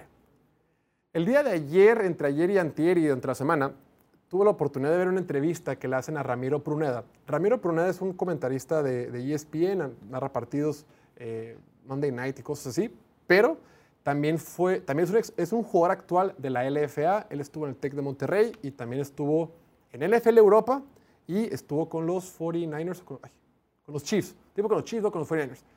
Siempre fue escuadra de práctica, nunca pudo jugar, pero sí estuvo ahí codeándose con los jugadores de la NFL. Esa entrevista se la hace el buen Bambini, Luis Torres, a quien le mandamos un saludo. Y en esa entrevista, Luis Torres le pregunta, oye, ¿por qué, por qué el Bambini dice, ¿por qué no, no tenemos jugadores mexicanos en la NFL? ¿Por qué no mandamos a más jugadores en la NFL? Y en resumidas cuentas, lo que dice Ramiro Pruneda, dice, el gran problema es que la NFL son tantos jugadores. Dice, bueno, él lo dice, pero eso lo, lo sacamos en otro dato. Hay un millón de jugadores jugando este deporte en prepa. En pura preparatoria hay un millón de jugadores. O sea, el pool, las opciones que tienen de jugadores que para este deporte son amplísimas. Y dice, es un deporte que se, que, se, que se, inventó allá, es un deporte de la máxima tradición en Estados Unidos, es un deporte que tiene un montón de jugadores chavos que pueden participar. Y a lo, que termina Ramiro Pruna es, dice, ¿qué necesidad tendrían ellos? No, no, no, que esté bien o mal, simplemente dice que así lo ven ellos. Dice, si tienes a tanto jugador, tanta opción, tantas universidades, hay más de 120 universidades de División 1 en Estados Unidos, ¿por qué voltearías a ver a México? O sea, tendrías que ser tremendamente sobresaliente para que medianamente te pelen.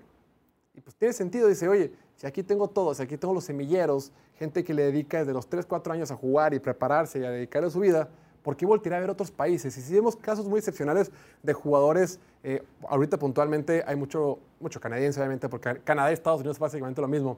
El que más viene a la mente es Jordan Mailata, este tackle izquierdo de los, voy a decir derecho, de las Islas de Filadelfia, que él es australiano de origen, pues, de origen, ¿de dónde, de dónde es él? Jordan Mailata es de origen. No es, tiene descendencia como hawaiana. Como así. Hawa, ajá, sí, pero bueno, es, pero él es original, originario de, de, de, Australia. Entonces, Diego, más allá de que la gente diga que es, más allá de lo que dice Ramiro Pruneda, que sí coincido, ¿por qué crees tú que no tenemos a más mexicanos jugando en la NFL? Güey? Pues por lo mismo, no hay necesidad de voltear a ver acá, porque allá tienes un exceso de talento, neta. O sea, a mí me tocó jugar fútbol americano en la prepa en México y en Estados Unidos y no se compara el nivel. O sea, aquí teníamos, teníamos un buen equipo y no es por nada, pero en el CETIS casi todos los años quedan campeones, ¿no? En, en, el estado de Baja California, que es todo un estado. Te vas a Estados Unidos, que es, es un, o sea, jugué en California, obviamente no es como que jugábamos en todo el estado de California, que es enorme, pero en el puro valle donde jugábamos. Puro distrito, con, ¿no? El puro condado. Sí, pues como, ajá, como un distrito, un condado, lo que sea el nivel es impresionante. Hay jugadores enormes. No sé si es el agua, la comida o qué les dan, pero neta, o sea, tampoco creo que es un tema de talento, porque la mayoría de esos jugadores son, son mexicanos en cuanto a. O sea, sus papás son mexicanos, pero ellos nacieron y crecieron allá, entonces son americanos, aunque tienen el nombre, hablan español y todo. Pero la diferencia que ves en cómo están, cómo están pues construidos, o sea, es, Ajá, sí, no sé si es la comida o algo, pero, o el aire, no sé, algo, hay algo, o, o nomás la cultura, ¿no? Porque para ellos es como una religión el fútbol americano. Incluso, pues desde pequeños, desde que empiezan desde muy pequeños, o sea, están jugando todo el año, que si no es, si no es equipado es banderitas, y lo otra vez equipado, banderitas, equipado, banderitas, y aparte juegan otros deportes, le van variando, se les ofrecen becas, o más bien oportunidades desde la prepa, o sea, o sea, no, no hay cómo, o sea, no, no, puedes ofrecer lo mismo que ellos ofrecen allá. Y por lo mismo, pues le echan más ganas, pueden ser más dedicados, tienen más, más instrumentos a su disposición, ¿no? De que pues todos los gimnasios, todo lo, la dieta, los coaches, ah, más que nada los coaches, los equipos allá tienen como 20 coaches para un equipo de 50 morros y aquí son equipos con 20, 30 morros y son 3, 4 coaches. O sea, allá casi casi tienes un coach por cada dos jugadores. Sí, el tema, el, te, el sí, como todo, se preparan desde bien chiquitos, güey. Desde bien Sí. chiquitos es el deporte nacional, es el deporte eh, que más tiene impacto, es el deporte que más tiene vistas, es el deporte que más sigue la gente en Estados Unidos y se preparan desde muy chicos. Ellos ya son profesionales prácticamente desde que están en preparatoria, Sí. en el sentido de que se preparan para ver video, hacer gimnasio temprano, eh, entrenar por las tardes, dedicar- o sea, es un programa completo que llevan desde que están en preparatoria. Y en el caso de México, creo que son pocas las universidades, bueno, no es cierto, ya en Liga Mayor o ya en la UNEFA, bueno, eso otro tema, hablamos. Ya en la universidad sí hay muchos, muchos programas en, esto- en México que sí tienen medianamente similar a lo que hacen en Estados Unidos. Pero ya para cuando llegas a la universidad ya es muy tarde, güey. O sea, ya es muy tarde. Estos morros desde que están en, en secundaria, vemos muchos casos de morros, lo hemos dicho, muchos, muchos, muchos corebacks morros que están en, en- en- en secundaria ya tienen un coach personal particular para poder lanzar la pelota. O sea, El mismo Bryce Young desde los siete años empezó a trabajar con un coach personal, o sea, No puedes competir contra eso, güey. Y dices, oye, es que en Estados Unidos son más grandes que acá. y so- Pues sí, güey. En México somos más chicos en general. la- media poblacional es más chaparrita, más lo que sea. Pues ve a Bryce Young, güey. O sea, él está Sí. igual de chaparro que todos aquí en México. El tema es que él tuvo ese crecimiento, ese desarrollo desde muy, muy chavito, ¿no? Y sobre todo en las posiciones, pues así más difíciles, ¿no? Que coreback, que receptor y corner, todo eso. Creo que no hemos visto a ningún mexicano. Hemos ¿No? visto hemos visto mexicanos de pateadores porque eso sí podemos llegar a ser mejores por lo mismo del, del Fútbol. fútbol. Nosotros nos especializamos más en el fútbol y por lo mismo podemos patear muy bien. Incluso algunos podemos patear, patear mejores que los pateadores gringos. O pateadores también traen desde de Australia, de... ¿De dónde Pues, más traen? Ha habido alemanes. Guay de Brasil, ¿no? Ha habido, de- ajá, de, de todo el mundo, porque pateadores, pues ellos no, pues no es lo suyo, o sea, obviamente Claro. nada- casi nadie crece queriendo ser pateador, más bien son jugadores de soccer que, ah, pues voy a jugar americano, voy a patear y voy a hacer una millonada. Y luego también, ahorita los dos que tenemos en la NFL mexicanos, pues es Alfredo Gutiérrez y Alarcón, y ambos son linieros porque pues les tocó nacer Sí, gigantes. gigantes. Al- Sí. Alfredo Gutiérrez es el más alto de los Niners, güey. Y es mexicano, güey. Sí, sí, sí. Gigante y, este y, pues no es por nada, pero nomás han estado en el escuadrón de práctica, en realidad no han tenido un partido. El único mexicano que ha tenido un partido, y ni siquiera nació en México, pero creció en México y toda la cultura, y habla español y estudió en el TEC, pues es Rolando Cantú, y únicamente jugó en un partido en toda su carrera. Sí. Está, está muy difícil. Digo, Además también... Pero nació en McAllen. O sea, nació en McAllen, Sí, sí, sí, nació en sea, México. Sí, sí, sí. Y además, por lo mismo de. Todavía, ya que llegas, si te dan la oportunidad, si no eres excelente desde el principio, el que sigue, porque obviamente van a favorecer a los gringos. O sea, no es. Ni siquiera es un racismo ni nada, es nomás. Pues, o sea, Obvio, tengo un millón de gringos aquí que puedo escoger y un mexicano, pues, o sea, no. Y por ejemplo, creo que la escuela que más lo ha hecho bien, pues más bien todos los que han salido han sido el TEC de Monterrey, ¿no? Sí. Rolando Cantú, Alfredo Gutiérrez, Alarcón, Héctor Cepeda, recientemente que está ahí, eh, bueno, él no iba a la NFL, pero en eso anda, este, Manuel Padilla, Ramiro Pruneda, o sea, todos son del TEC de Monterrey. El TEC de Monterrey es una universidad que en general ha adoptado todo este modelo gringo. O sea, no solo en lo académico, no solo lo, en lo- en lo deportivo, que, da becas a todo mundo, becan a gente por béisbol, natación, becan por todo, sino también lo académico. O sea, tienen todo ese sistema gringo, como que sí está muy apegado a la cultura gringa. Y solo el TEC Monterrey ha logrado este, poner gente en, en- en- en- en la, bueno, o recientemente poner gente en la NFL. Luego, pues que es todo, güey. Es tamaño, es preparación desde que están bien morros, güey. Yo creo que ahorita que ya está la LFA, que la LFA ya tiene más seriedad, que ya hay un proyecto de verdad, ya creo que vamos a obtener mejores jugadores. Luego también el tema universitario, güey. Siempre ha habido un cagadero con las ligas, güey. Que era ONEFA, que luego Liga Mayor, y luego que la intermedia, y luego que la CONADEIP, y luego que se separaron los TECs, luego que había una liga de TECs, luego que no logran, o sea, no- durante sí. muchos años es un desmadre el fútbol americano universitario a nivel nacional. Ahorita parece ser como que ya por fin este, está agarrando un poquito de rumbo, ya tiene un poquito más de estructura. Entonces tienes a universidades que están por su, lado. Hubo un tiempo que los Tex jugaban una liga por sí solos, güey. La, liga de los Tex, tienes- juegan seis Tex, entre ellos todo el santo año, güey, y la UTLA, las demás escuelas, la UNAM, todos los demás, por otro lado. Sí, luego es eso, que son como 6, 7 equipos que se están repitiendo dos, tres juegos al año, o sea, no es lo mismo. Y luego también el tema de la audiencia, ¿no? O sea, juegas en un estadio con, ¿qué te gusta? Mil personas y te va bien.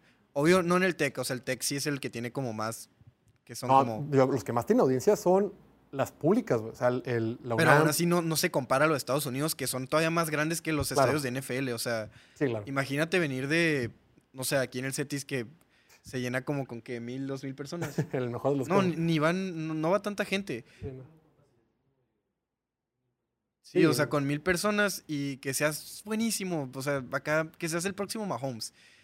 Y te dicen, ok, vente último año, vente a una, una escuela División 1, pedorrita, pero te va a tocar jugar contra un equipo bueno. Vas al, al- al partido contra el equipo bueno en un estadio de 100 mil personas. Sí, claro. Te achicas. Claro. Sí, pero bueno, en conclusión es una buena pregunta y es un tema de nunca acabar. Ca- Yo creo, conforme ha venido creciendo la NFL en México en temas de audiencia, en temas de fans, cada vez entre más gente se apega, más gente va a estar preparándose desde muy chicos. El tema que está creciendo mucho es el flags. El flag creo que va a ayudar a que haya más jugadores, porque el flag es únicamente para jugadores en posiciones este, de skill position, que le dicen receptores, corredores, corebacks. O sea, ya el que podamos implementar flags para niños, para niñas, para edades más tempranas, creo que va a ayudar al desarrollo eh, del deporte en general y que cre- creemos más talento. Porque el talento está, güey. La pasión está, güey. La, la gente sí, güey, apasionada. Tú vas a un clásico de las, de los- del IPN contra la UNAM y a la madre se está a reventar, güey. Pues el juego en la Ciudad de México, pues, Sí, sí, el- el- ese es en el universitario. Y luego lo que está pasando con cuando viene la NFL para acá, hay muchísimos fans. La pasión, ahí está, las ganas, ahí están. Falta infraestructura, como siempre, falta dinero. Pero yo creo que, que- que ya estamos muy, muy cerca. Y repito, con lo que está haciendo la LFA, la Liga Profesional de Fútbol Americano en México, eh, creo que pro- ya, ya hay un caminito. Porque antes la gente le tiraba a jugar colegial y se acabó. Ahora ya puedes decir, ¿sabes qué, güey? Pues conforme crezca la LFA, van a pagar mejor y hacerte profesional en la LFA puede ser una carrera, güey. Antes decían, güey, yo juego hasta la universidad y me salgo, ¿no? Ahora es, pues si la, si la liga sigue creciendo, ya me puedo preparar desde que estoy en secundaria en prepa para un día ser profesional aquí en mi país y, y eso va a generar que tengamos más talentos y eventualmente metamos sí, a más gente. Y luego juegas en la universidad, pero como que muy a huevos. Es para poder ir a la universidad, ¿sabes? Porque llevas toda la que te guste de secundaria, prepa, echándole ganas al americano nomás. Tal vez en lo académico no se te dio mucho, entonces no puedes ir a, un- a una universidad buena con beca académica. Tienes Claro. que jugar fútbol americano y estás muy de a huevo y balanceándolo, o sea, Pero el gringo también es igual, güey. pero los gringos ya hay, ya hay dinero, o sea, les pueden pagar ahí. Y, Bueno, pero además son universidades que, o sea, todas son mejor que el TEC allá. No, pues sí. Entonces, Sí, no, pero también, o sea, el gringo se mete a la universidad, o muchos, con la esperanza de que ese va a ser el trampolín para entrar a la NFL, güey. además, o Aquí sea, ellos sí entra a trampolín. algo más. Este no es trampolín. Aquí, bueno, aquí anteriormente consigo una beca universitaria y hasta aquí termino. Me meto a la UVM, lo que sea, y hasta aquí doy. Pero ahora, pues ya con la LFA creo que puedes ver un poquito más. Pero es un tema interesante y yo creo que eventualmente. Luego también hace poquito me salió un video de que. ay, ¿Cómo se llamaba? High Lab, algo así, una página que lo- los contacté, pero ya no me pelaron. Un TikTok que te, te pregunté que por qué, dice Tag, ¿no? Que por qué no hay más mexicanos, por qué no producimos más talento eh, mexicano a Estados Unidos, por qué no exportamos más talento si aquí hay talento y todo eso, ¿no? Y ese, ese video lo que argumenta es que no hay la publicidad suficiente o no hay las plataformas que den ese exposure a los jugadores. Hemos visto un receptor de los 49ers que no fue drafteado, subió unos videos a Twitter, unos, unos corridas de él en Twitter y, y los 49ers lo jalaron. Me queda, bueno, pues ese es bueno, vente, pruébate. No, no hay highlights. Yo no, no ves videos de que a tal jugador, tal jugador la está, la está rompiendo en, en- en tal liga, lo deben dejar para acá.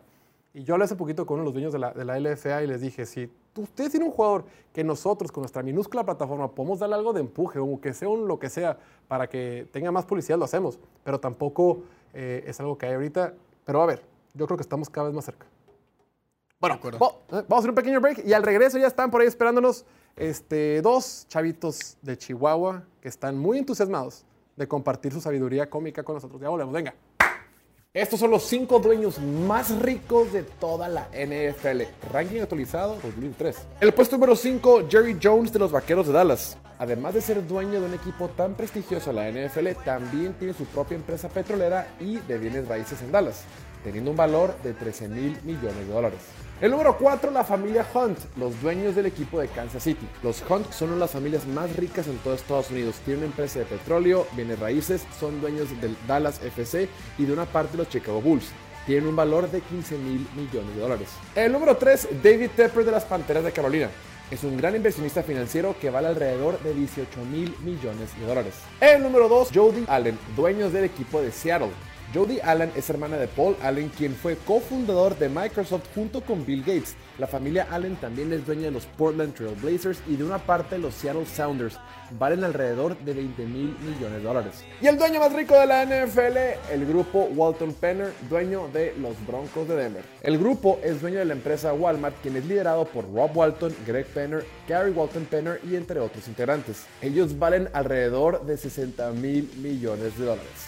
Síguenos para más contenido de fútbol americano. Estos son los cinco Ya estamos de regreso completamente en vivo en el show de Piloto Fútbol. Ahorita en el quiebre, yo no sé, está platicando Diego de cómo lo cargaron unos negros jugando. ¿Dónde fue? ¿En San Diego? Sí, en San Diego. ¿Te lastimaron? Sí. ¿Pudiste caminar? No. no podía caminar, empezó a No, cojear perdí un partido, pero ese partido resulta que. Fíjate que yo me tocó jugar en, en San Diego cuando estaba en los, cuando jugaba Pop Warner. Pop Warner es una liga de niños que está controlada por el peso. Y avanzamos aquí a nivel re- regional y avanzamos a San Diego ahí X. El punto es que ahí supuestamente es por peso, güey. Y hay unas fotos donde juegos se ven unos negros, güey. Eh, y parece que son papás, pa- eh, duelo dominical, padres contra hijos, güey. Pinches vatos, yo no sé cómo dieron el peso, güey. Creo que el peso era de 115 libras, que son 55 kilos, 57 kilos, una cosa así. Éramos, éramos en secundaria. Era un peso mínimo que tenías que dar. Los vatos altos, flaquísimos, pero pues bien grandes, ya tiraban la pelota, como, ya todo era como profesional, güey. O sea, ni Sí. si- es otra cosa, güey. Pero es porque esos morros llevan un desarrollo desde más chicos, güey. Y también pues Sí, tienen claro. otros genes, ¿no? Va a acabar pronto. Pero bueno, ya están con nosotros dos chihuahuas que nos acompañan. A uno le extrañamos más porque no lo hemos visto en dos semanas y a otro lo extrañamos por igual. Ya están por ahí el buen Kevin y Chuy, chicos. Bienvenidos. ¿Qué hubo, qué hubo? ¿Cómo andan? Oye, ¿qué, qué fue lo, por qué faltaste la semana pasada? ¿Sí fue el tema de hemorroides o qué fue, Chuy? Sí, me, me fui a tunear un poquito. ¿No lo ves más blanco? Me, me- me fui, pero no me ves más blanco. me Pensé voy que a ibas a hacer llegar güero. güey. Sí, pues es que es un proceso, tampoco es de la noche a la mañana. Mm, es como blanqueamiento de dientes. voy a parecer a Trevor Lawrence al rato, güey. Entonces, Por capas, es por capas, como la sí, cebolla. sí, sí, es por capas. Ya, ya fue la primera capa. Primero fuera el, el Anastasio y luego ya después lo demás. Ya lo saben, Entonces- los mejores memes en español en las redes sociales lo pueden encontrar en arroba piloto memes latino, Instagram, Twitter, TikTok y Facebook, donde estos dos caballeros hacen de las suyas. ¿Qué nos traen para el día de hoy, chavos? Pues traemos varias cositas, eh, arrancando porque pues ya es el último mes sin NFL, obviamente pues ya digamos agosto viene la pretemporada, pero se agradece, ¿no? Ya después de esperar tantos pinches meses se agradece cualquier juego y pues también súper neta, no, ¿eh? por eso. No, yo sí, o sea, tú dices que faltan 70 ¿Cuál? días y yo digo, faltan como No. 30 ya, o sea. No, Es más, para mí, desde que empieza, desde que sale la serie esta de quarterback, ya estoy entretenido. Luego empieza el Hard Knocks. Y de ahí ya no me quejo hasta, hasta Oye, el Hall of pero Fame la de quarterback te la vas a aventar en un día, Me ¿no? la voy a aventar en un día probablemente, pero la puedo ver muchas veces. ¿Sabes qué pasa con los juegos de, con los juegos de pretemporada? Estás bien emocionado de que por fin regresó la NFL todo el tiempo de sequía y te pone un pinche juego espantoso, güey. La neta, si Sí, quieres sí, ver la NFL, eh, ah, te- no, no hemos hablado del, de Game Pass. Pero hay, hay Vean, usen Game Pass, güey. El. Game Pass ya cambió de aplicación. Sí, Ahora tenemos es en hay que hablar- Dazen. Vamos a hablar de eso la, próxima- la ¿Se próxima. dice Oye, Dazen pero- Pero la D-A-Z-N? pretemporada de la. NFL, The Zone. creo. la pretemporada de la NFL está muy bien, güey, porque si apuestas a los Ravens, estos cabrones traen invicto como tres tres temporadas. No hay quien les gane. No, hay, hay- para mí hay temas interesantes como Will Levis y, Sí, ver a los novatos, ¿no? y ya. Sí, No, ver a los ver a, los novatos más que nada, ¿no? Lo- sobre todo los novatos de rondas más tarde que pues nos tocó cubrir, ¿no? Entonces como que esta temporada sí tengo idea de quiénes son. Pero para el fan promedio, la neta, sí es una hueva. Ay, cabrón. Güey, de quien seas, güey. Por más atascado de aquí, el equipo que sigas, para el segundo cuarto, ya no ubicas a nadie, güey. Qué puta, ¿quién es el 64, güey? Y luego Sí, lo más sí. zarra es, es los corebacks. O sea, porque todavía los demás, pues, hay talento y así, pero después del, del coreback banca, o sea, el tercer coreback en adelante, es, eh, no lo puedes ni ver. Pobrecitos los receptores, por eso muchos no hacen el equipo, ni les llega la pelota. ¿Qué tanto hate da? Debe Sí, ser como ¿qué onda, 300. güey? ¿Qué Güey, o sea, a- a- al final de todo eso, la neta a mí sí me emociona, güey. O sea, ya volver a ver la pinche NFL, aunque sea el séptimo coreback de los Patriotas, güey, no hay pedo. O sea, Ve pues, highlights, güey, si quieres ver buena NFL. Ahorita en vez de ver a la selección perder contra Qatar, güey, mejor Sí, ver a... güey. O sea, ¿tú, tú qué prefieres? ¿Ver a la selección contra Qatar o ver un, un partido de pretemporada Güey, de NFL? ¿Qué onda con el partido de selección? Cuando al último está la, México ahí po- por anotar, quedan 10, 15 minutos, están por anotar. Luego fue el tiro de esquina o un centro que Edson Álvarez la pone en el poste, en la pura Ajá. esquina. La repitieron 14 veces, güey. Yo- Y que, güey, ya no la metió, o sea, no estuvo tan. o sea, Güey. no estuvo tanto, fue un remate de pero, cabeza. Amigo, La repitieron pues es que, no- 14 fíjate, veces. es como nosotros, cuando no hay NFL, repetimos chingaderas y hacemos, lo que podemos. Ellos también, güey. Si No, es la Jorge. única pinche jugada. Pero Jorge, dije, Jorge, en esas 14 repeticiones, ¿cuántos comerciales hubo? no, Mínimo se pasaron 20, de ¿no? Sí, te Azteca están bien bravos para los comerciales, güey, neta. Porque lo Sí, está viendo en, en, en TUDN y luego le cambió a Te Azteca. Pero en TUDN casi no tienen patrocinios, güey. En Te Azteca se pasan de lanza, güey. Están bien bravos, güey. Sí, pues es que los comentaristas hacen toda la diferencia, güey. Entonces, pues. por eso, por eso la ponen. Pero bueno, ya aquí el Guandante no nos ha lanzado el primer memazo, deja que nos lo comparta. Pues les decía, ¿no? Aquí dice, eh, pero ¿cómo es posible que utilicen un césped nuevo en el campo o en el partido más importante de la temporada? Es irresponsable y los jugadores y equipos se están viendo perjudicados. Y la NFL dice, niño, yo solo soy la NFL, cámbiate de zapatos o vete al diablo, güey. O sea, tal cual lo que fue, salió a decir esta pinche NFL esta semana, se lavó las manos y dijo, fue su pedo. Si no les gustó el, pago, pues, el, el pasto, pues Dios que los bendiga. Va a seguir habiendo en la próxima temporada. A ver. Yo Y le quiero está. preguntar a, Kevin qué hubiera pasado si hubiera hubieran jugado con pasto normal. Güey, yo todavía no puedo ver el NFL Films de ese juego, güey. Me estás preguntando eso. Está bien divertido, amigo. Está bien Hubiéramos sido campo- campeones, campeones. ¿Qué, qué más quieres que te diga? Campeones, ¿Cuánto hubiera quedado el marcador? No te creas, eh, hubiéramos ganado. El último que tuviera esa posesión hubiera ganado. La verdad. el último que la tuvo fue Filadelfia, güey. No. Ah, Sí. con Sí. el, con el Super. Con el Fail Mary. De hecho, se resbaló, ¿no? Ah, bueno, pero buen punto. Y no, no creo que le haya fallado tan culero así nomás. Le pisaron su piecito. Pisaron No, su- se resbaló. Igual si hubiera habido pasto normal, hubiera completado el Hail Mary. Ya no hablemos de cosas tristes, por favor. Ya no lo quieras, ¿cómo se dice? No le quites culpa, Diego. La lanzó y culero y listo. y luego aquí dice, acércate más cerca, este es el último mes en NFL, lo que acabamos de decir, ¿no? Yo, Bob Esponja me representa, güey. Ah, allá vimos que a Piloto no lo representa, Jorge no, él prefiere ver un juego de la Liga MX que la Yo me acuerdo, pretemporada, sí, güey, la neta, no lo disfrutas. Disfrutas, no, vamos a hacer, disfrutas el primer cuarto de ciertos Sí. partidos. Sí, ya sí. después, ya, güey. No tienes nada que hacer un, un martes Oye, viendo el tercer Yo creo que necesita que lo carguen los negros que cargaron al Diego, güey, para que entre en razón. Ah, mira, hablando de ahorita, eso, ahorita. ahorita vamos a poner este, la, situación, la situación esa de Diego siendo cargado por... No, pero estos son los que le tocaron al Piña. Cuando el Piña tenía como 13, 14 años. Los que me tocaron a mí, yo tenía como 17, 18. ¡Ah, A la su madre, Imagínate cómo han de estado. No, esos son morros de secundaria, ¿no? ¿Y qué edad tienen ustedes, güey? Ese es el coach. Ese es el coach que ahorita está un poquito más alto que yo. Entonces, date una idea. A los 13, 14 años. A la madre. No mames, güey. No, pues es que la genética de los afroamericanos, no mames, por eso se llaman el, el pueblo elegido por Dios. Tanto los hombres como mujeres, hijo de su pinche madre. Altísimos, güey, con un riflezote, no, no mames. Qué pedo, qué- qué- qué- No, no, no, güey. en tres piernas. Pinche- envidia de la buena, güey, al chile. No mames.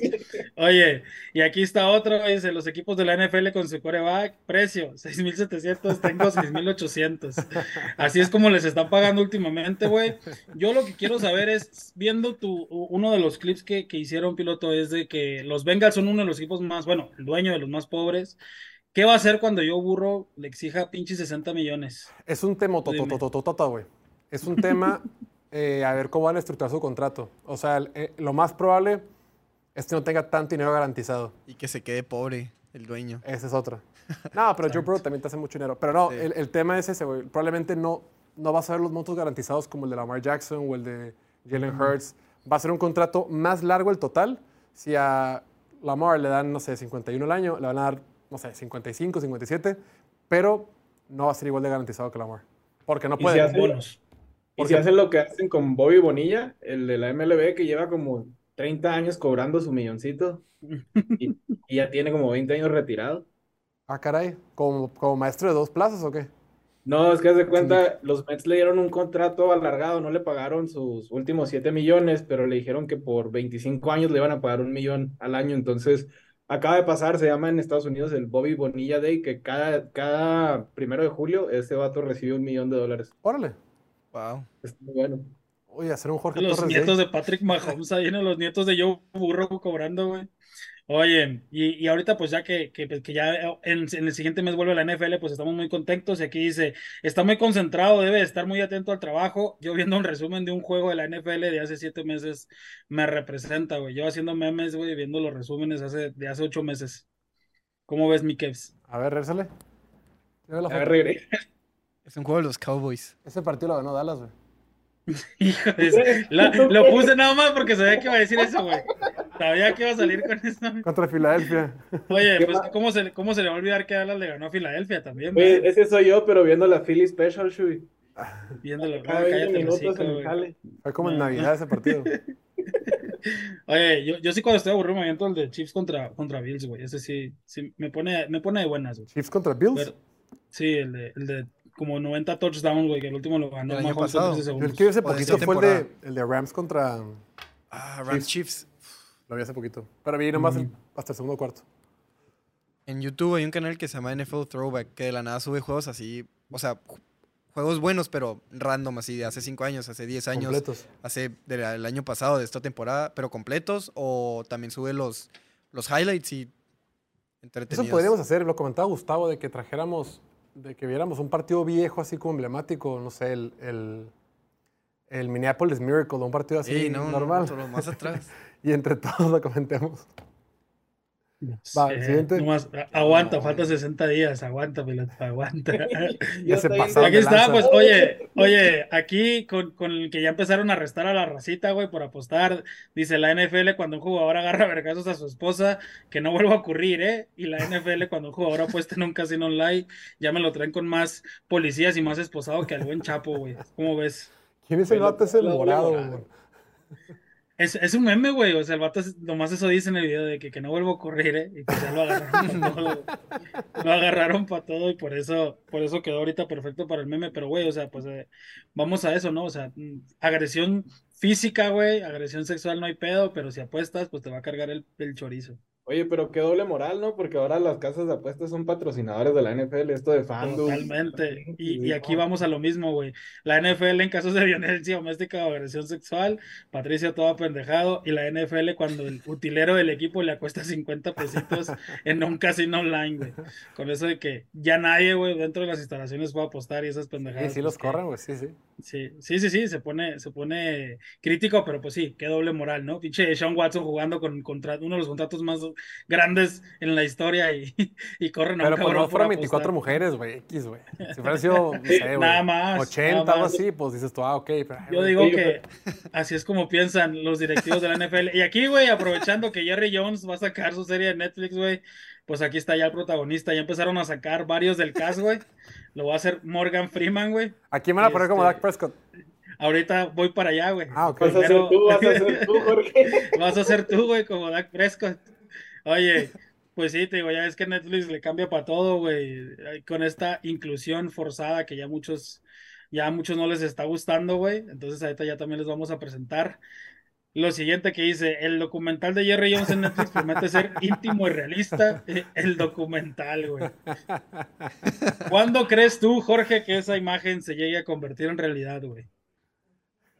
2024, yo creo.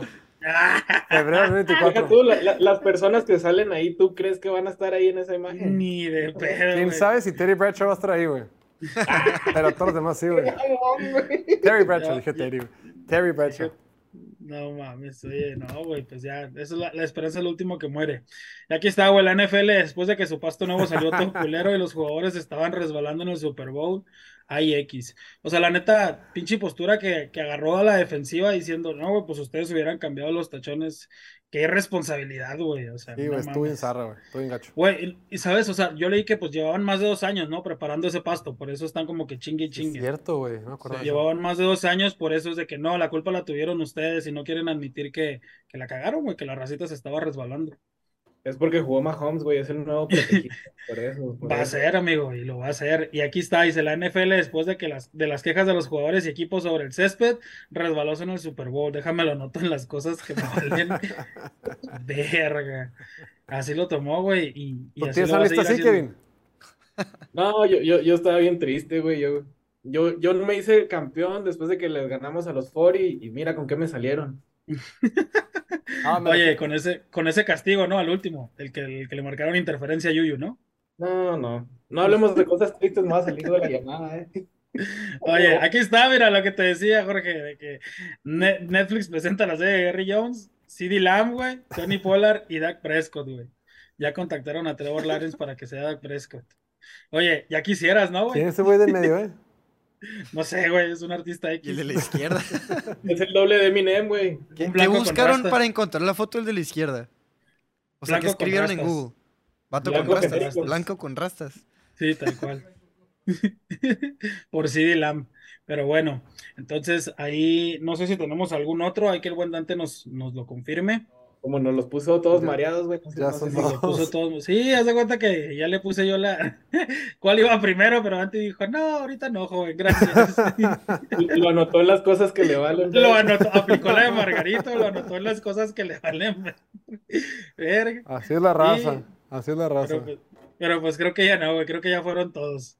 Estimados, ha sido un grato placer tenerlos el día de hoy. Nos vemos el jueves.